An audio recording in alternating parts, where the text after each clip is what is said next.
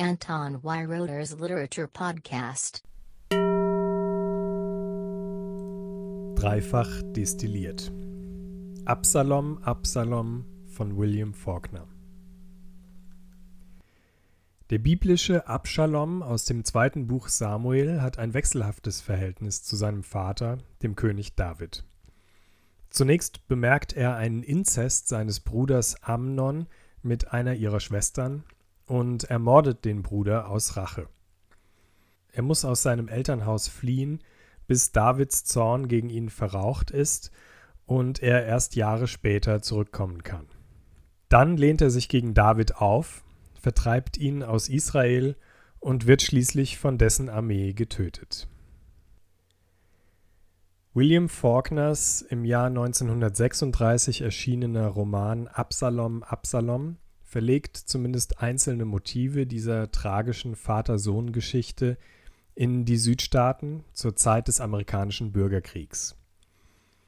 Zentrale Figur der Handlung ist der mysteriöse Thomas Sutpen, der als junger Mann eines Tages wie aus dem Nichts mit seinem Pferd und leichtem Gepäck in der Kleinstadt Jefferson erscheint.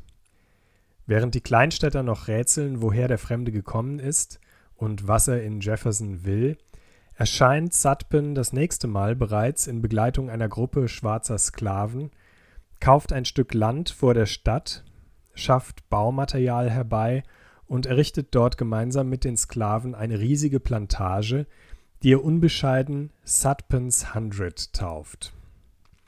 Im nächsten Schritt, wie um einen geheimen Plan zu erfüllen, sucht sich Thomas Sutpen zielstrebig eine Frau aus bürgerlichem Hause, Alan Coldfield, die er kurz darauf heiratet. Sie bekommen einen Sohn, Henry, und eine Tochter, Judith, und leben außerdem mit Sutpens Tochter Clytie, die er aus einer Beziehung zu einer Sklavin bekommen hat. Als die Kinder erwachsen sind und Sutpens Sohn Henry ein Studium an der Universität von Mississippi beginnt, tritt Charles Bonn in das Leben der Gutbesitzerfamilie. Bonn ist etwas älter als Henry und verhält sich im Gegensatz zu diesem wie ein städtischer Gentleman mit einem mondänen Lebenswandel, der den auf dem Land aufgewachsenen Henry sofort beeindruckt. Unter dem Deckmantel einer Freundschaft verliebt sich Henry in Charles Bonn und bringt ihn zu verschiedenen Gelegenheiten mit nach Hause. Bei diesen Besuchen auf Sutpens Hundred lernt Bonn auch Judith kennen.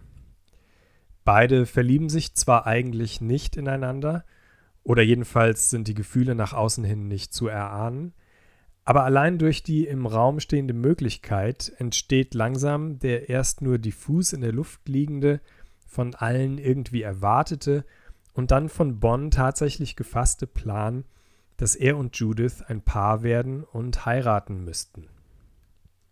Zu dieser Zeit bricht der Bürgerkrieg aus und sowohl Thomas Sutpen als auch Henry und Charles Bonn ziehen für den Süden in den Krieg.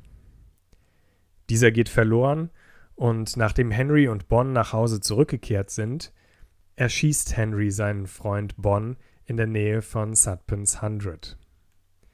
Dem Anschein nach hatte Henry herausgefunden, dass Bonn bereits mit einer anderen Frau verheiratet war und ermordet ihn, um seiner Schwester die mit einer weiteren Heirat verbundene Schande zu ersparen.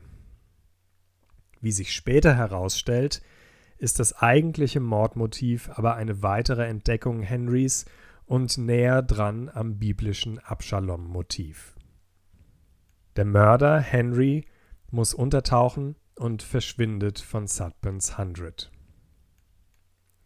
Durch den Mord aber mehr noch durch den verlorenen Bürgerkrieg ist die Familie Sutpen ruiniert. Die Ländereien sind verloren, die Plantage schrumpft zu einem kleinen Süßigkeitenladen zusammen und der gealterte Thomas Sutpen unternimmt ein paar letzte Versuche, seinen Plan doch noch durchzusetzen, zu dem es offenbar immer noch gehört, einen Sohn in die Welt zu setzen. Nachdem sein Sohn Henry verloren und seine Frau verstorben ist, versucht er zuerst eine Beziehung mit Rosa Coldfield, der Schwester seiner Frau, zu beginnen, was aber an Rosas Stolz und ihrer tiefen Abneigung gegen ihn scheitert. Dann zeugt er ein Kind mit einer Enkelin eines Bediensteten, was ihn letztlich das Leben kostet. Der Roman Absalom Absalom ist weit mehr als diese Geschichte, denn er schildert darüber hinaus die schrittweise Entstehung dieser Erzählung. Die tragende Figur dieses Prozesses ist der 18-jährige Quentin Compson. Ihm wird die gesamte Geschichte zuerst von der verbitterten Rosa Coldfield und dann von seinem eigenen Vater und Großvater erzählt. In der zweiten Hälfte des Romans bemüht Quentin sich, die aus diesen Quellen stammenden Versionen neu zusammenzusetzen und die Geschichte gemeinsam mit seinem Studienfreund Shreve selbst zu Ende zu erzählen. Die Geschichte von Thomas Sutpen ist am Anfang in der von der alten Rosa Compson mit viel Hass und Bitterkeit vorgebrachten Version noch ganz Rohmaterial. Rosa weiß nur wenig über die Motive Thomas Sutpens, den sie als Dämon bezeichnet, und über die komplizierten Verhältnisse zwischen dessen Kindern und Charles Bonn. Ihre lückenhafte und subjektiv gefärbte Urfassung der Sutpenschen Familiengeschichte wird durch verschiedene Details ergänzt, die der mit dem alten Sutpen befreundete Großvater und der Vater von Quentin hinzufügen. Dann schließlich, in einer dritten Version, fügt Quentin selbst mit der Hilfe seines von dieser Geschichte faszinierten Freundes Shreve auch die letzten spekulativen Nuancen aus dem Gefühlsleben der Protagonisten hinzu und erreicht so, mehr als 40 Jahre nach Henrys Mord an Charles Bonn, eine letzte, abgerundete Variante der Geschichte. Quentin ist zwar nicht der Erzähler des Romans, aber durch ihn fügt sich alles zusammen. Der extreme Gegensatz zwischen der Rohfassung der alten Rosa Coldfield und der am Ende dreifach destillierten Endversion, die Quentin und Shreve zusammengefügt haben, wird durch die beiden Räume verdeutlicht, in denen die Geschichte jeweils erzählt wird. Das bürgerliche Wohnzimmer, in dem Rosa Coldfield am Anfang des Romans unerbittlich auf Quentin einredet, befindet sich in ihrem alten, muffigen Haus in Jefferson. Es ist heller Tag und es herrscht eine brütende Hitze in diesem Raum, dessen Fenster seit Jahrzehnten nicht geöffnet wurden. Der andere Raum, in dem sich Quentin und Shreve in der zweiten Hälfte des Romans aufhalten und dort ihre Rekonstruktion der Sutpen-Geschichte betreiben, ist das nächtliche, vollkommen unterkühlte Studentenzimmer, das sie sich an der Harvard University teilen. Während die muffige Hitze im Haus der alten Rosa deren abgestandenen, irrationalen Hass auf Thomas Sutpen symbolisieren mag, steht die Kühle im Zimmer der Harvard-Studenten für deren rationale Versuche, das Gefühlsleben der Sutpen-Kinder zu entschlüsseln und der ganzen Geschichte Sinn einzuhauchen. Dieser Gegensatz und insbesondere die verbindende Rolle Quentins verleihen dem Roman eine besondere Dynamik. Die Frage, die sich mit dem Erzählprozess immer mehr in den Vordergrund drängt und schließlich alles trägt, ist, was hat diese alte Geschichte überhaupt mit Quentin zu tun? Am Ende bleibt als Destillat eine Art Essenz des Südens und der Bürgerkriegszeit.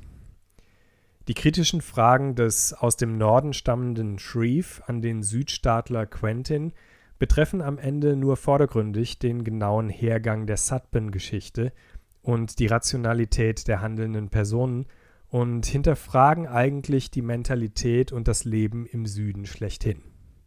Wie ist es, Nachfahre von Sklaventreibern und Plantagenbesitzern zu sein, die das alles im Krieg verloren haben? Für Quentin bleibt die Antwort, dass er den Süden nicht hassen kann. Die mit seiner eigenen Herkunft eng verknüpfte Sutpen-Geschichte wird für ihn in ihrer letzten Version zu einer Parabel über das Gute und Schlechte seiner Heimat.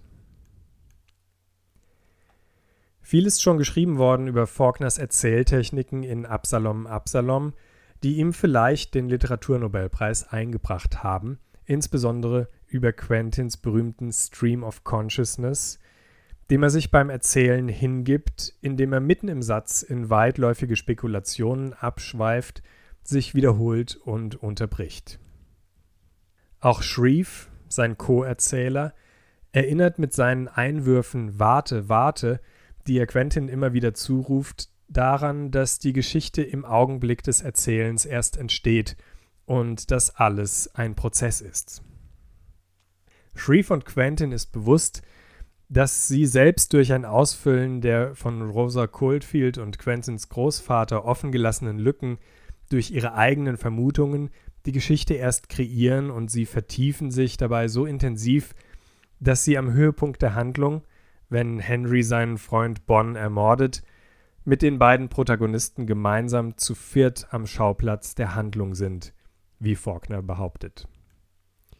Durch all diese Kniffe wird Absalom Absalom tatsächlich zu einem besonderen und in seiner zweiten Hälfte, wenn Quentin und Shreve das Ruder übernehmen, auch zu einem packenden Roman.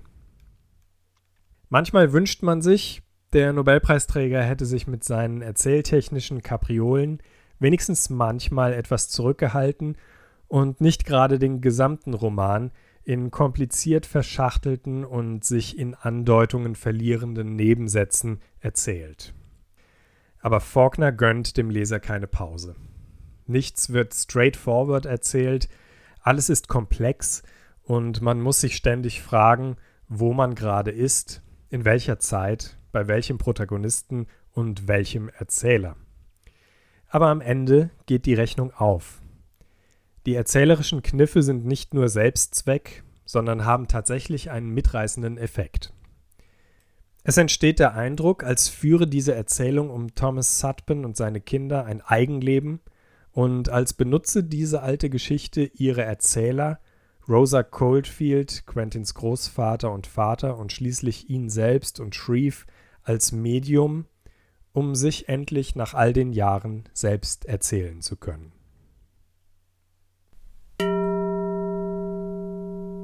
Anton Weiroder's Literature Podcast